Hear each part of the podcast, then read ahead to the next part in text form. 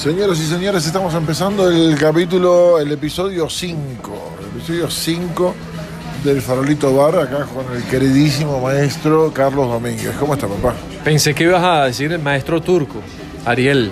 El turco Ariel está acá dándonos la bendición, que es diferente. la bendición, Se vino también con su cadena 95 con válvula, ¿ves? Con una válvula, parece Darth Vader. Es que es esta misma. Darth, Darth Vader. Mira, Acabo de comprar. Sí, sí, la acabo de comprar. ¿sabes qué me llama la atención el peinado de ustedes dos hoy? O sea, no, no, no, no, no los voy a dejar por- pasar. No a pasé por la tonería, viejo. Teresa, Teresa sea- sabe. No, no, no, pero o sea, Ahora, ¿le llama la atención el peinado o hay un hay como un dejo de, de, de envidia? No quiero usar la palabra No, porque no, no, no, no, no. No, porque existen las pelucas, todo es posible. no, no, no, yo jamás usaría peluca, chaval. ¿Por qué no? Era una fiesta de disfraces, por lo menos. un problema y yo sí soy, yo sí me siento, yo sí extraño mi cabello. Sí lo extrañas. Sí, sí, sí. Y a pesar de que la gente que ve la foto me dice, coño, pero te ves mejor ahorita que antes y tal. Y yo no, yo extraño mi cabello. pues. O sea, yo sí quisiera tener cabello. De hecho, uso mucha gorra precisamente por eso. Hay unas cirugías. Pero es una mariquera de, de- de reciente. Hay Te lo unas digo, es cirugías, reciente. hay unas cirugías que, eh, capilares que. Mira quién llegó, llegó Brignone. Mira, este, no, jamás me haría eso tampoco. No, no. O sea, a ver, extraño mi cabello, pero nunca caería en eso. Nunca caería en eso. eh, Sí, sí, o sí. Estás abrazando la nostalgia. Totalmente, totalmente. Sí, sí. Conociendo la nostalgia como tal, existe, la voy a tener. Vivo con eso, puedo vivir con eso. Porque hay muchos chistes sobre los calvos y no conozco chistes sobre gente con el pelo, hombres con el pelo largo. ¿no? Entonces, coño, es una joda para uno. Ya están empezando los chistes por lo que nos hicimos nosotros recién. No, bueno. Lo que pasa es que. No, no, no, no, no, el look. eh, dice el turco que es por la moto. Ahora, yo pregunto. O sea, él se viene sin casco, es un irresponsable. No, es por el casco, por Ve, el es por el casco, el casco es que lo levanta. Ahora, Yo lo mismo. Yo lo hago por la camioneta, por el techo de la camioneta. El de, el de Guille es como. El aire acondicionado para que me pueda volar el pelo hacia atrás. Y en, y- ¿Cómo es? En una, una cámara. El, el brushing. Ese, ese, ese. No, no, bueno, no, está, está bien, está bien, me gusta, me gusta ese corte. Pero mira, eh, ¿cómo, ¿cómo está la cosa? no? Está, está- está buena, ¿no? Estábamos hablando de los chinos, vamos a hablar de los chinos. China. Justo estábamos arrancando, antes de empezar con el farolito, estamos hablando del anuncio de Xi Jinping con el, el centenario de la fundación del Partido Comunista Chino, que eliminaron la pobreza extrema. Que sacaron, según lo que dice BBC, sacaron a 100 millones de personas de la pobreza extrema. O sea, Lo lo que es mataron, mató. indigencia. No, no, no. no. Les dieron trabajo. Si te pones a ver, si te pones a ver, Eh, Ho Chi Minh, no, no, pero no, nada de eso. O sea, lo sacó y están trabajando todos, cosa que eso me hace pensar que para mí, en este momento, con dudas y todo, lo convierte realmente en la primera potencia del mundo porque su objetivo no es tener más armas, sino menos pobres.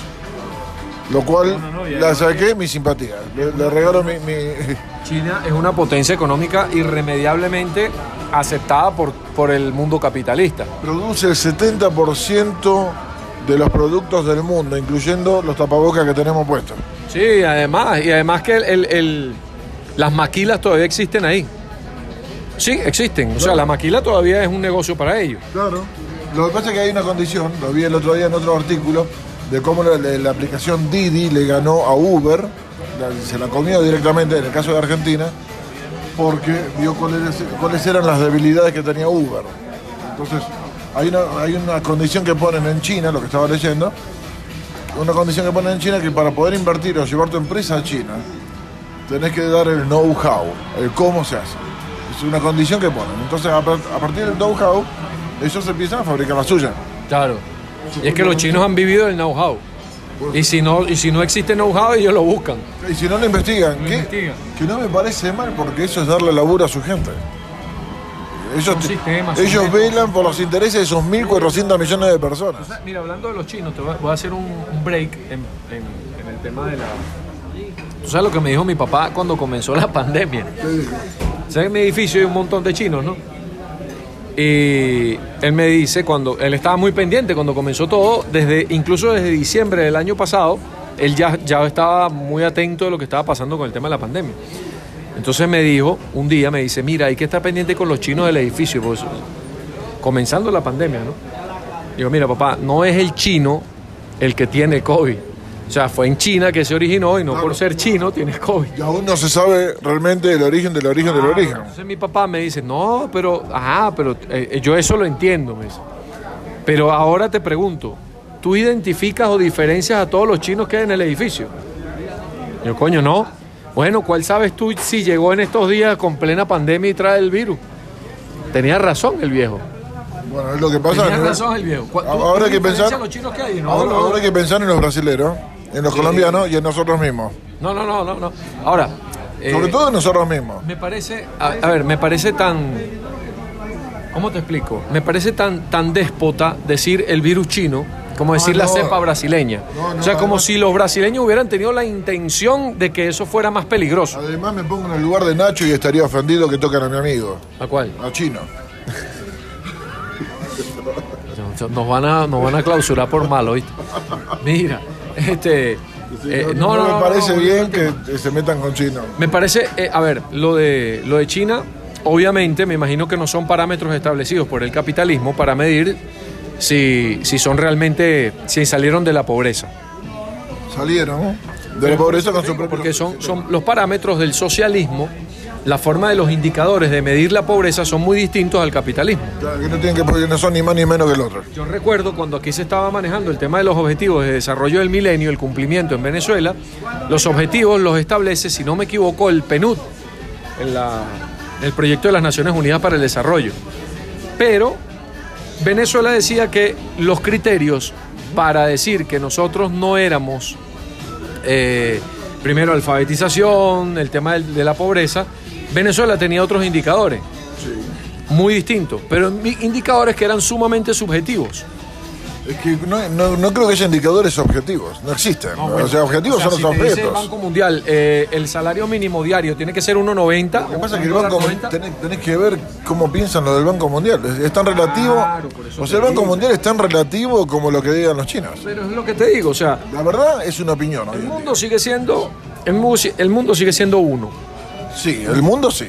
La verdad no. La pobreza, la, la- la riqueza, la economía son muchas, Totalmente. pero el mundo es uno. La percepción es una. Exacto. La percepción es una de cada persona de los 7.000 que somos acá. 7.000 ¿Cómo millones. podemos hablar cuál es la pobreza de eh, Corea del Norte?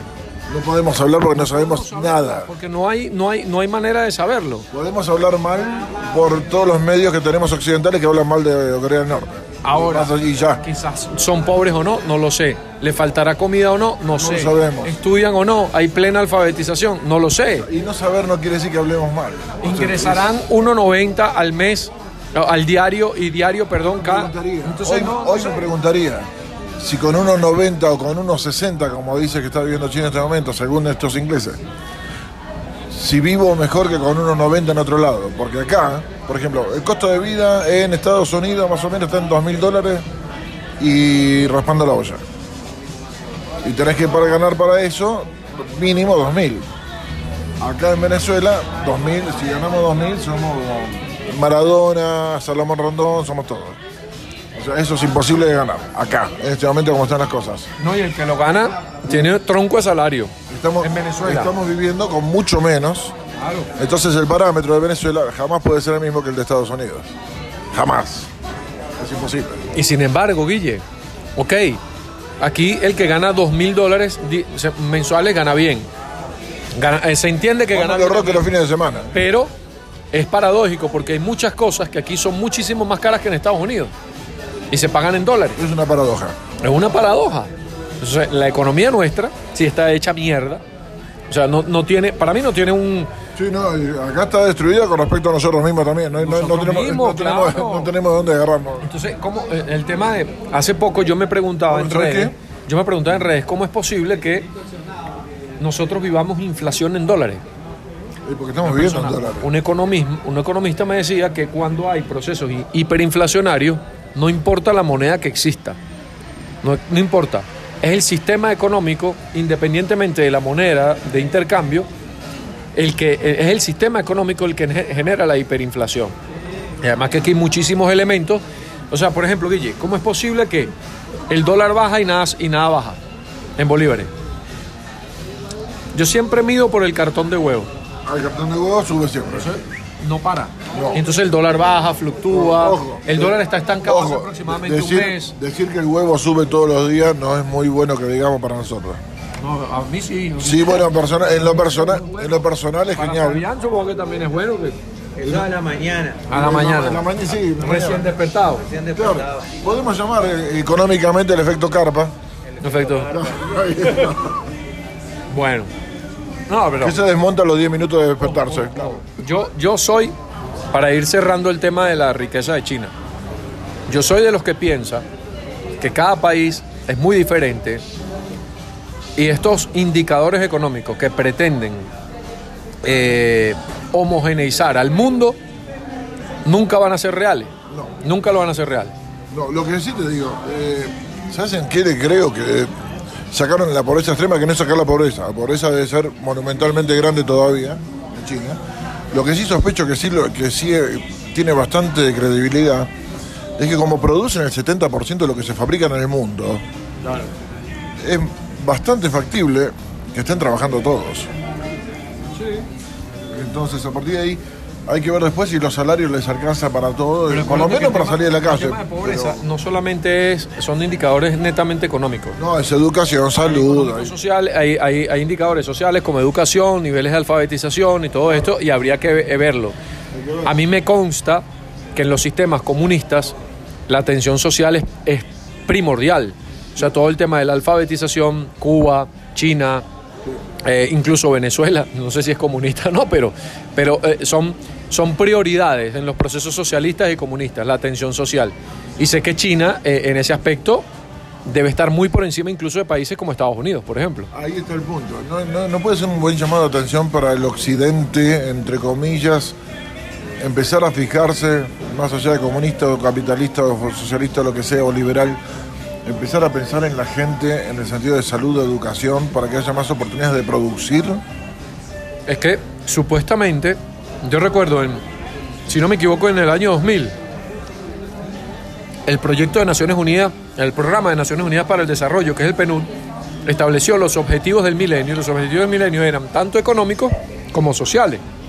O sea, trataban de involucrar todos los... los- pero siempre los económicos van a, ta- a- a- a- a arrollar a, los- a los sociales. Sí, de- en algún Porque momento... lo hace el capitalismo. Lo que pasa es que el social le está pasando factura en este momento. La desigualdad con la enfermedad, con el COVID, la desigualdad con las vacunas, la desigualdad con muchísimo, con, con el factor salud en otros aspectos. La factura es grande. Vamos a ver cuándo la paga. Lo que se tiene que pagar se va a pagar. Bueno, Pedimos otra. pedimos una.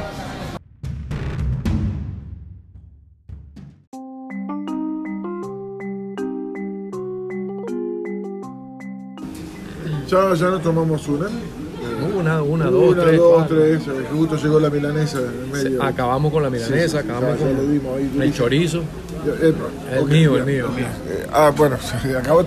Es algo que pasa mucho en el tema de la pandemia, ¿no? Uno tiene que acabar con su propio chorizo. Totalmente. a eso. Siempre En- con- el con el propio. No, no en el sentido de autocomplacencia, ¿no? Mosca. ¿Hay otro sentido? No, no, no lo digo. ¿no? A, mí, a mí me tocó mucho rato, ¿viste? Ay, oye, perdón, disculpe, le tocó, a mí me toca. es- eso- es- uno no puede es como dijo Facundo Cabral. Digo, eso es el- un canto silvestre de la independencia.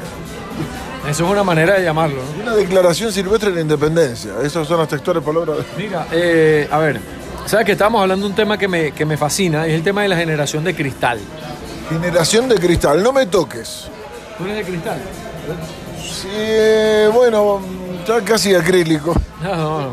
No, te lo digo porque, a ver, Acrílico rayado. un- una, una, una, a ver, una reivindicación de muchos, digamos, sectores, eh, no organizaciones, pero sí sectores de, de- de- de la sociedad a través de los últimos años.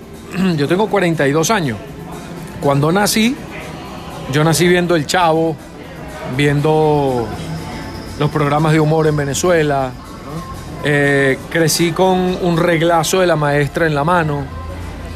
Y hoy día todo eso no se debe hacer. Es historia. Todo, hoy día, eh, a ver, eh, yo recuerdo cuando, cuando muy chamo, eh, la mayoría de las mujeres asumían, bueno, quizás ya en nuestra época ya, ya había más participación de la mujer en la vida laboral, en el, en el sostenimiento de la casa, pero sin embargo, por ejemplo, en mi casa crecimos, mi papá trabajaba, mi mamá estaba en la casa. Que es trabajar durísimo también. Es también trabajar, pero digo empleado que genera recursos económicos. Entonces, hoy día las cosas han cambiado y existe una defensa a ultranza de muchos derechos que en el tiempo se han podido ganar o recuperar. Y es precisamente lo que hoy se le critica a esos sectores esa sociedad que se afectan por cualquier palabra, cualquier intención que quizás lo, lo someta nuevamente a eso. ¿Qué te digo? El humor, por ejemplo. Ahorita acabamos de ver un sketch. eh, eh, Una gente que te ríes, donde Exacto. está Rafucci y el Che Gaetano, y una mujer triturada, eh, o sea, supuestamente dice, ¿qué crees que lleva en la maleta? Está dando a entender que hay una mujer triturada por haber lavado, usado un ticket de lotería en lavar el piso. O sea, en una tarea, estaba trabajando en la casa. Exacto. O sea, muy, muy, muy sexista el, el sketch. Ultra sexista Pero fíjate, y ultra normal para hace apenas 10 años.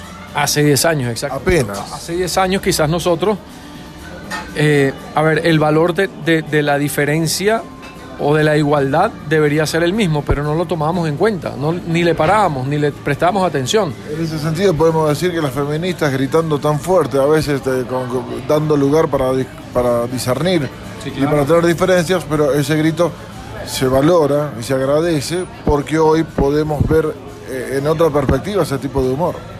La generación de cristal yo la comparo tanto con el VAR en el fútbol. Tal cual. Tal cual. A ver, ya va, yo digo, y con el respeto de todos los, los derechos y, y los reivindicados en los últimos tiempos, pero ¿qué hace el VAR? El VAR desnaturalizó el fútbol. Sí, le puso pausa. Es justo, es justo. Le puso pausa y No, le análisis. puso reglas, métricas, centímetros, milímetros. O sea, una cosa que hoy día todo es mecanizado. Terminó siendo mecanizado. Eh, yo no voy a decir que las reglas que se han logrado reivindicar ciertos sectores de la sociedad hoy haga que todo sea mecanizado, pero hoy día hay que tener tanto cuidado para poder decir las cosas. Yo siempre pongo un ejemplo. Cuando tenía el programa con María Ángel en Onda, un día yo quise abordar el tema de eh, el homosexualismo o la homosexualidad en el deporte profesional y sobre todo en el formativo, en el, en el formativo más que todo, porque quizás en el, en el adulto, no sé, es, es- más escaso, pero cuando hay un chamo de 15 años, de 17 años, que ya está teniendo un tipo de orientación sexual de acuerdo a sus gustos, entonces ¿cómo tú lo manejas eso? ¿Cómo, cómo lo puede manejar un profesional en un equipo de fútbol? Porque terminan siendo minorías. Y, y al ser una minoría, ¿cómo manejas tú ese tema? Y yo recuerdo que yo invité a un especialista en el tema, eh, en el tema de LBGT, bueno, tú te sabes Sí, más sí, que sí, el abecedario. Bueno, el abecedario. Y llevé a un formador muy conocido del fútbol venezolano, un profesor, un técnico muy reconocido, que tiene mucho conocimiento y que se caracteriza justamente por ser un formador. Y mira, cuando yo le hacía una pregunta al representante del abecedario, yo trataba de, de caminar sobre una cornisa, porque no sabía cómo decir las cosas sin afectar. Ser asertivo.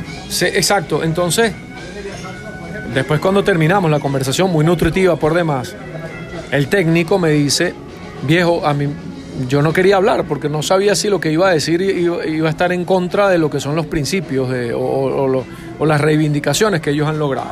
Entonces, ¿a dónde voy yo con todo esto?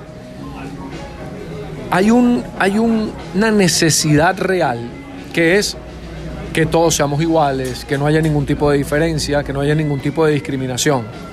Hacia eso apuntamos. Pero, coño, a veces eres más papista que el Papa, a veces exageras para proteger elementos que quizás se están protegiendo. Entiendo. A ver, Tal vez haga falta, tal vez el punto, para, encontrar la vuelta, tal vez haga falta recordar que se están protegiendo ciertos puntos y tal vez hacen falta algunos más. Tal, eh, vez el ruido que se está haciendo con el tema de, sobre todo los, militantes activos, los líderes del LGBT o los líderes feministas, las Guille, pero verdes. Eso no ha cambiado. O sea, No nosotros, cambiado. a ver, es que todavía falta. Con mucha honestidad. Nos reunimos los cuatro panas y seguimos jodiendo. No, que el maricón sigue siendo así. O sea, la, la sociedad no lo ha cambiado como un proceso de respeto interno, no, sino es ante los terceros, ante en la calle, en la salida. Dentro de la casa no, no ha cambiado nada. No ha cambiado nada. Y te lo puedo asegurar, padres, representantes. Hace, hace poco un, un- un pana me dijo a mí, yo no quiero ser papá. Y yo, coño, ¿cuáles son tus razones? No, bueno, son muchas. Aparte que soy muy mayor, y pero yo no quiero que me salga un hijo marico, me lo dijo. Ah, la mierda. Entonces, ojo, ojo. Y el tipo es quiero que mi hijo elija qué quiere ser. Yo le digo, viejo, o sea, no, no, no, no, no, te lo digo, te lo digo. Entonces, yo le digo, coño, viejo, pero, o sea, Quiero que mi hijo sea como yo quiero y se acabó. no, no, yo le digo, ¿y, y tú cuánto tiempo? O sea, a ver, eh, ¿cuánto tiempo llevas pensando eso? Me dice, no, es que de- desde que siempre he pensado eso. Siempre he pensado, coño, imagínate que me salga un hijo marico. Y yo, coño, ¿Y ¿Cuál es el problema? Que le salga. nosotros pensamos cuál es el problema. Pero la sociedad todavía, Él lo ve, él lo ve como problema. la mayoría, Guille, nosotros lo podemos decir ante los medios, pero la mayoría todavía no, ha no se ha cambiado ese chip. Sí, todavía falta. Todavía, Todavía falta. falta. Y todavía tú hay- escuchas chistes de, de de los maricones, siempre, y entonces eh, quizás no salen los Ojo, medios, que- creo que menos. no, Creo que menos. Creo que- Menos. menos, menos. pero en un círculo cerrado, en la casa, eh, todo eso sigue pasando, Guille. Sí, sexista de closet todavía somos. Eh, Eso existe todavía. Entonces hacia eso apunto, porque tú puedes cambiar la sociedad afuera, en la calle, en lo que tú dices, en lo que tú representas, pero lo interno no, ¿cómo lo cambias? Tal vez haya un riesgo que ahora que o sea, una, persona puede, o sea, se va a ser considerada normal, le guste lo que le guste, porque es persona, antes que nada. Tal vez lo que nos tengamos que meter en el closet, digo, digo en particular porque tal vez, que yo, trabajé en, la que te ríes, trabajé, trabajé en este tipo de humor y también trabajé eh, en la nueva, sigo trabajando en radio donde hago el humor que me gusta no tiene nada que ver con el sexismo, nada que ver.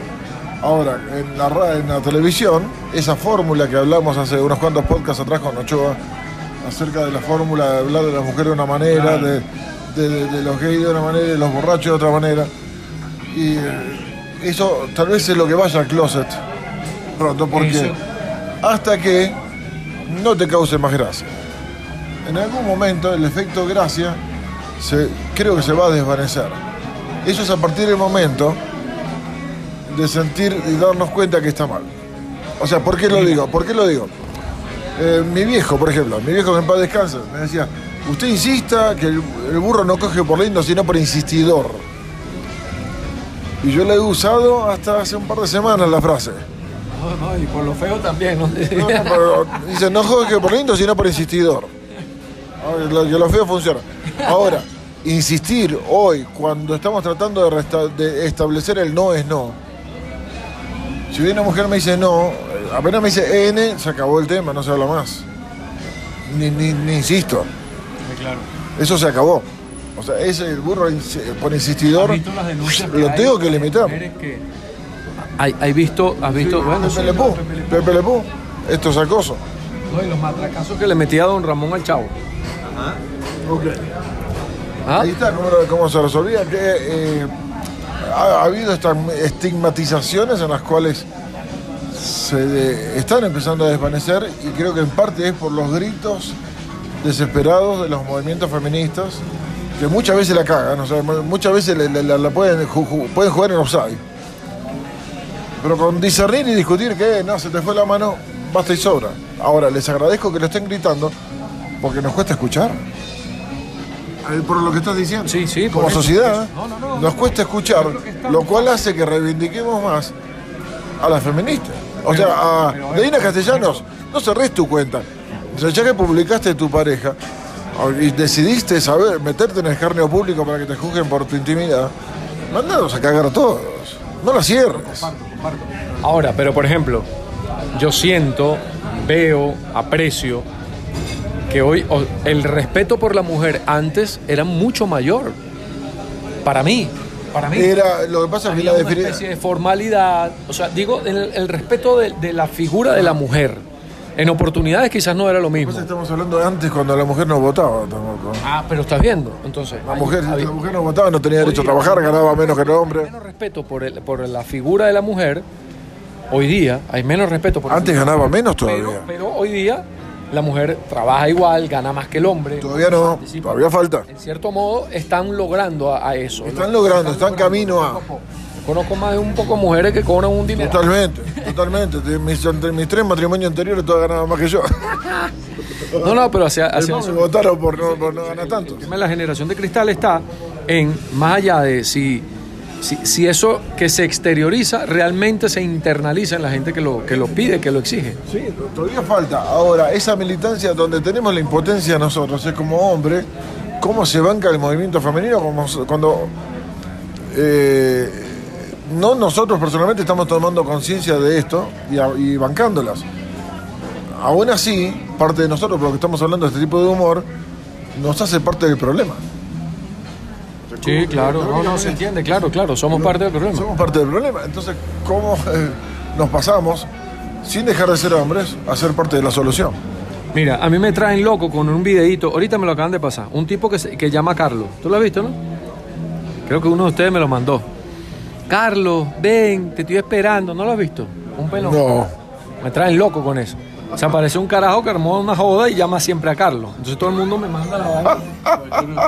No, pero un trolazo. Entonces, eh, entonces yo no le veo, más allá de que diga Carlos, no le veo la gracia. Pero me lo mandan porque sí les da gracia. Qué lindo, qué lindo peinado que te hiciste, Ariel. ¿Viste cómo me quedó el mío también? ¿Viste? Qué belleza. ¿Viste? ¿Viste? Totalmente. No, look.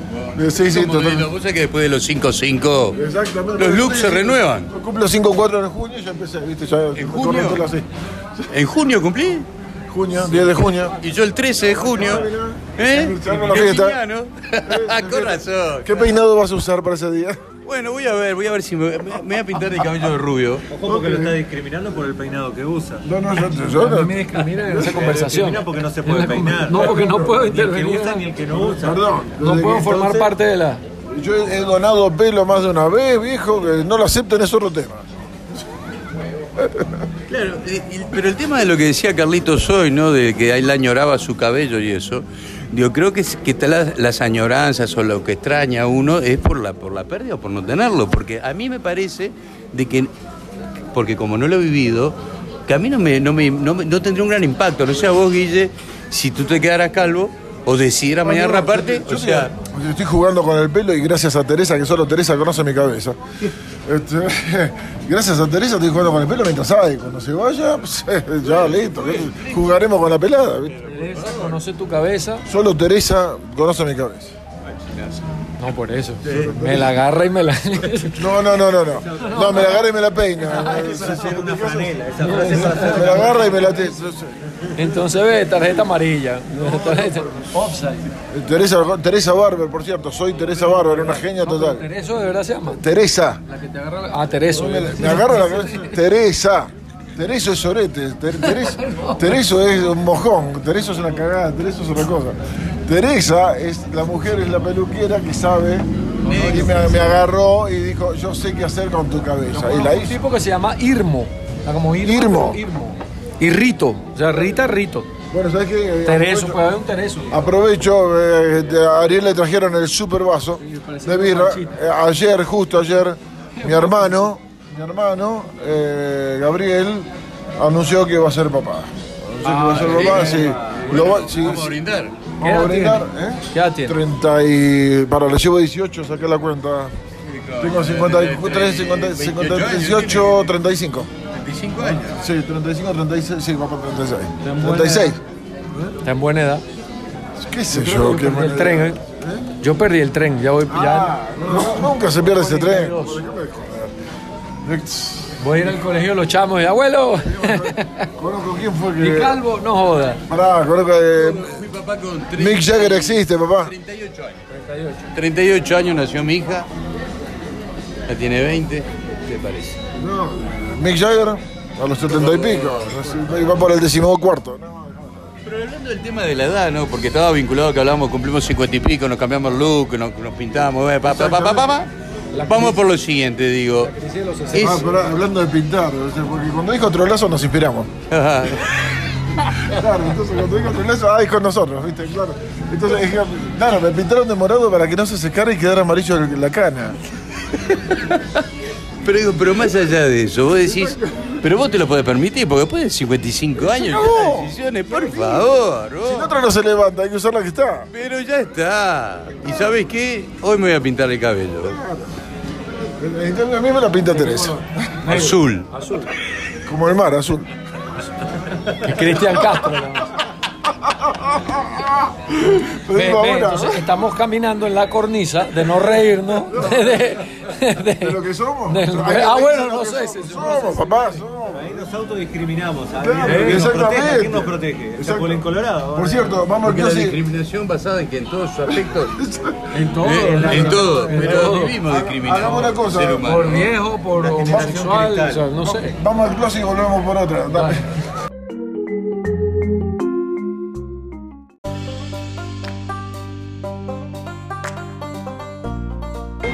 Nos queda un bloquecito porque hemos hecho, eh, normalmente en el Farolito Bar hacemos cuatro bloques, Sí. pero a veces nos vamos de palo con, con- con la pasión de, de- de uno de los temas y ya vamos en tres.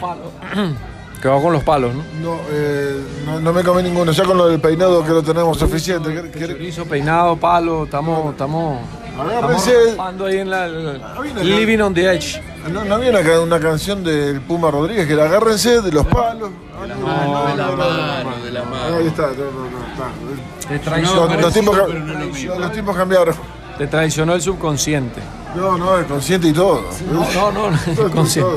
No, ¿Te pero ahora te el? No, no, a mí no. no. Bueno, no, no, no, queda bien, ¿no? Y creo que te hiciste como una decolorización, una No, es, es el morado, porque cuando lo secaron, para que se quede la, la- la materia, eh, el morado es para que no se quede amarillo el pelo después. Te queda un gris ceniza. Es un gris. ¿Qué es un gris ceniza? Esto no entienden nada. Es-. Parece, parece es una, matizar las canas. Te cuento. una te cuento gallina, ¿no? Como las gallinas. ¿Querés que ponga huevo? No, no. No, no, no, no, no, déjalo, Ah, déjalo. ok, No, vos decime, ¿eh? No, no, bueno, sí lo. Si quieres, ponga, ponga huevo, ponga huevo. ponga- Hace cuestión de cuatro meses, más o menos, cinco meses, me pinté la barba. ¿Te lo pintaste? Ah, ¿Cómo te fue? Me quedó muy bien, me quedó muy bien. Me quité un montón de años. Por cierto, ¿cuánto dura?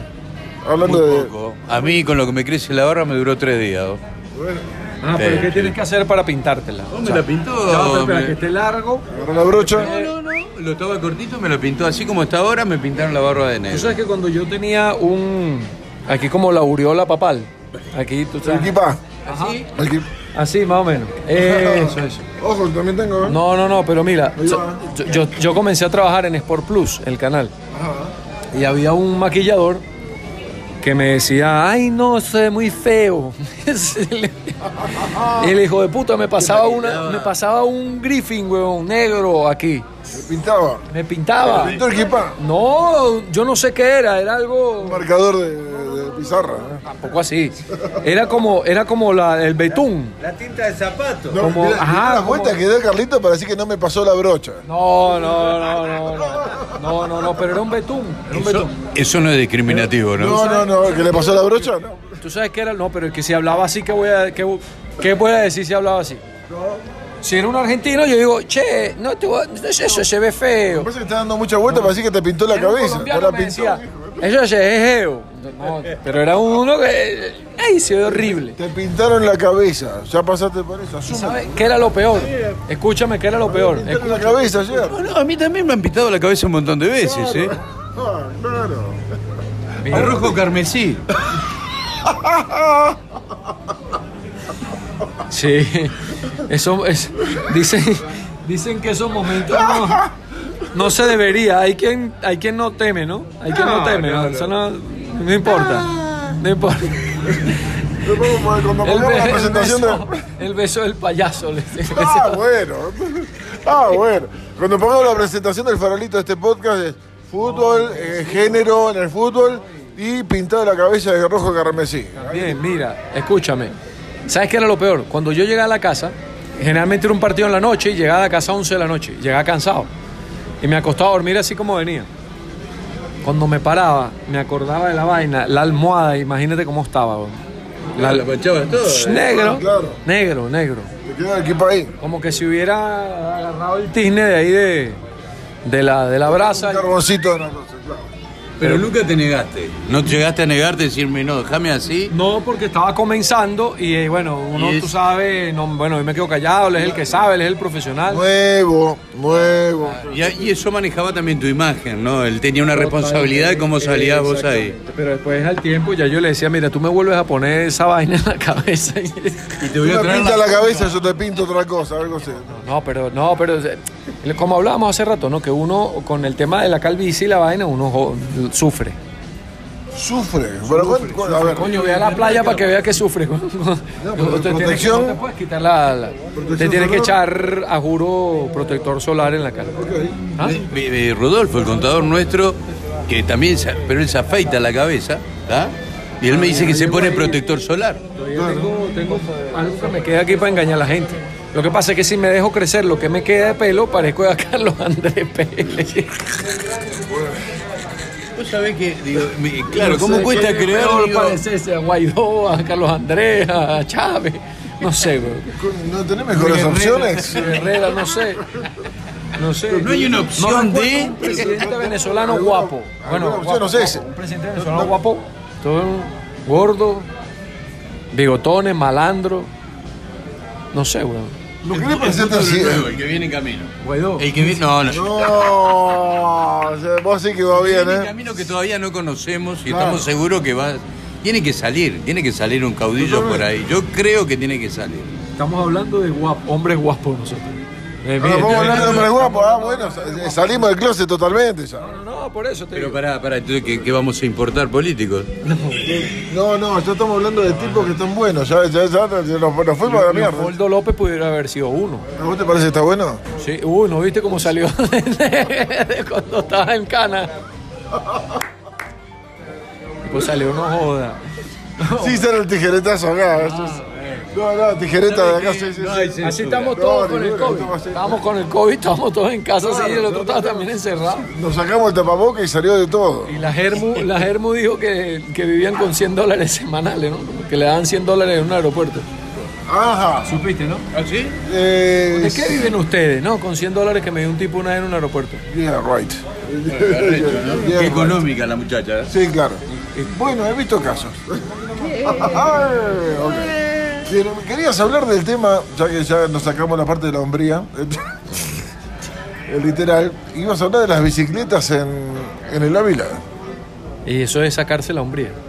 Ya nos sacamos la hombría, ya hablamos de que, de que ya decimos Leopoldo es un bizcocho, que aquel está buenísimo, que este, que este- ya, No, no, no, no. no. Que, que- que- ya sacámela. que hubo un reclamo para una competencia que hicieron en el Ávila. La gente reclamó porque supuestamente estaban haciendo ecocidio, estaban generando nuevas, nuevas rutas, nuevos senderos. Y yo en ese tipo de cosas no opino, pues siento que todo el mundo tiene derecho. Hay algo que sí se establece y es que en los parques nacionales no se, está- se impide el ingreso de bicicletas.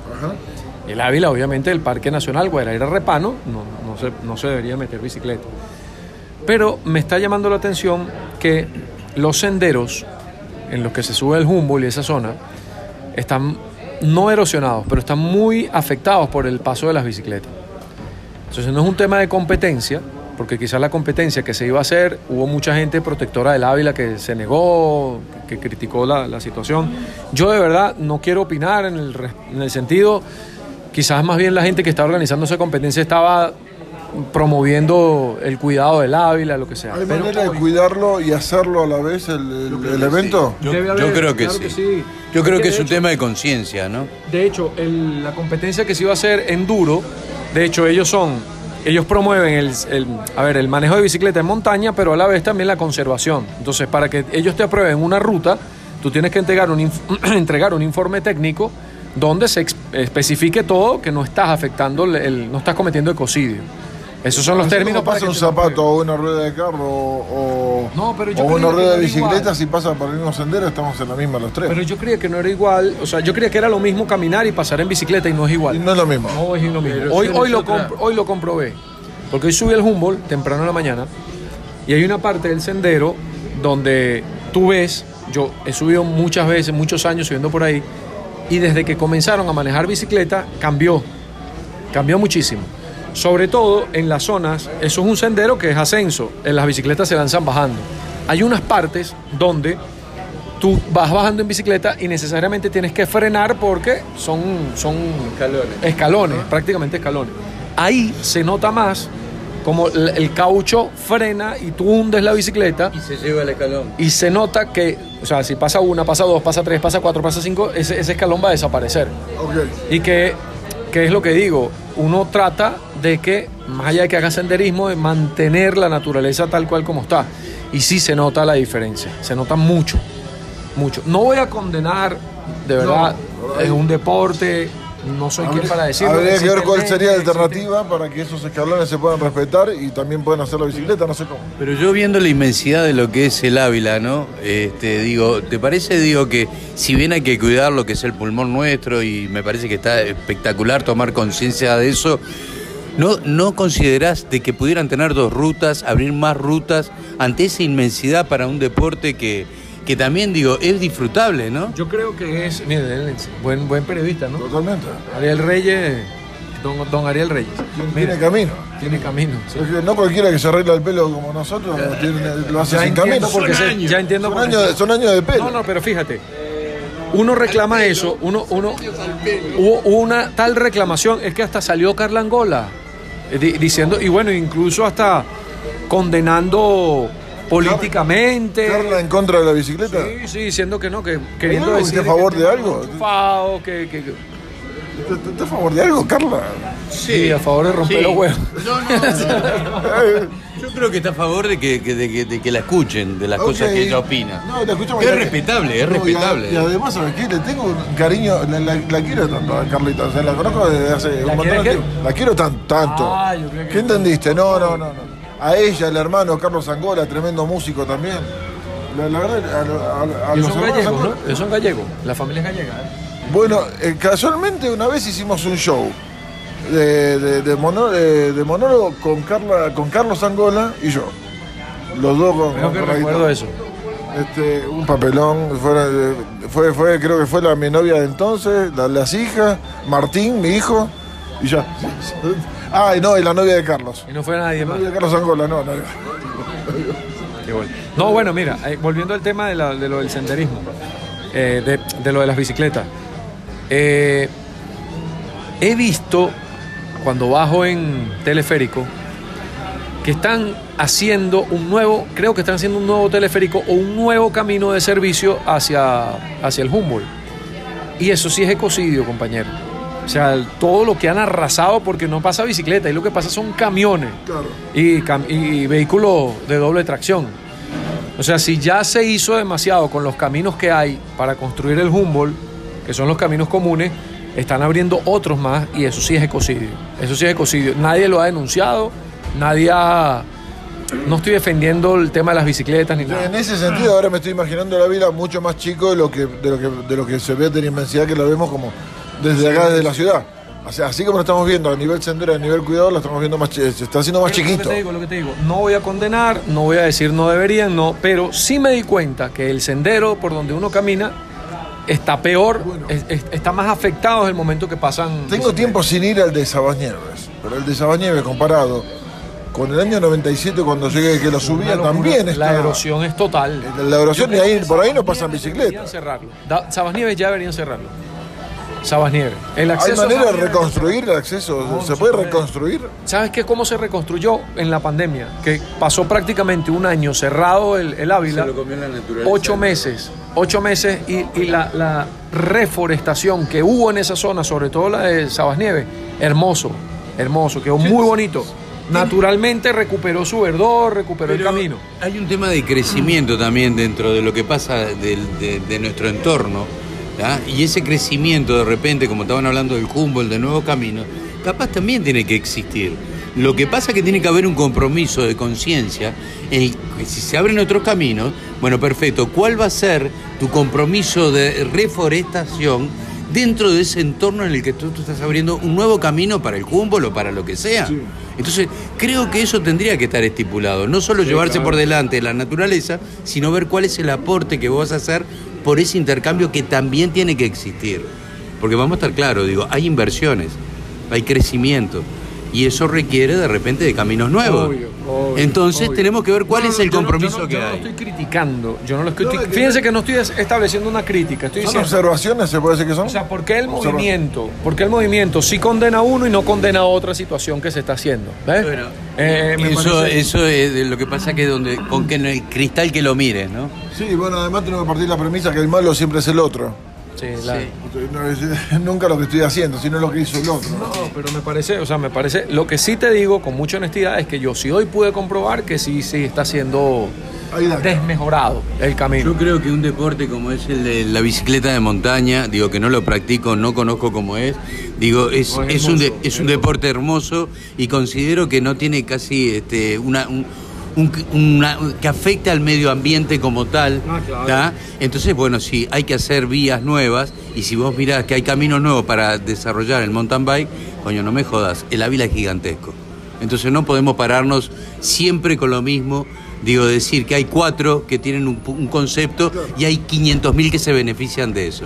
Entonces, por cuatro no podés frenar ciertas cosas. Digo porque es, una, es algo que pasa acá con el entorno del farolito, ¿no? Sí, Con los amigos vecinos, con los que no son tan amigos. Son cinco que nos tienen montado cuando no es una cosa es la otra, que la polución del humo. O sea, me llama mucho la atención, digo. Polución del humo. Sí, del humo de la, de la leña en la cual nosotros elaboramos nuestros platos. Entonces, digo, estamos en una zona, tenemos el tiraje de chimenea y hay seis personas que de repente, bueno, les molesta eso. Entonces, que en ese micro, que de lo que pasa en el farolito, los uruguayos, también está ese macro de los caminos nuevos de, de- Claro. del deporte de mountain bike. Entonces, sí, sí. sí. hay que hacer esa ecuación, esa, eso, cuántos se benefician y cuántos a cuántos les molesta. Entonces, si vos beneficiás a mil familias, La, la cantidad de coño, no me ciclistas, jodas. ¿tú sabes a ver cómo si se- quiere decir, la cantidad de ciclistas que hay implica la creación de un camino exclusivo para bicicletas. Yo voy a correr, cuando voy a correr a la floresta, cu- cuando voy a correr a la floresta, me meto por un lugar donde se nota en la mañana que están haciendo arepas a leña y café. Y sale el humo y huele a arepa y café a las seis y media de la mañana. Y, y incluso desvío mi ruta, Suena invitacional. desvío mi ruta para meterme por ahí por el olor. Coño, La, la- la leña gana. me encanta el olor a leña, Por es una de las cierto. cosas, uno de los atractivos. Y de hecho, cuando ustedes preguntan a gente que ha puesto el olor a leña, lo ponen. Eh, cuando han puesto en el farolito, ¿qué es lo que más te gusta del farolito? El olor a leña. Bueno, Nos quedaron un montón de temas, teníamos tiempo sin encontrarnos porque Sí, estamos sí. tomando muchas previsiones. Rompemos nos para la viene- semana que se viene nos viene el fin de semana que viene, seguramente nos vamos a ver. Por favor, y Dios. después viene Semana Santa. Listo. Este, Grande, quedó bueno el programa. me gustó, me Sí, gustó. buena todo onda. Bueno. Dale, chao. Nos vemos la próxima, chao.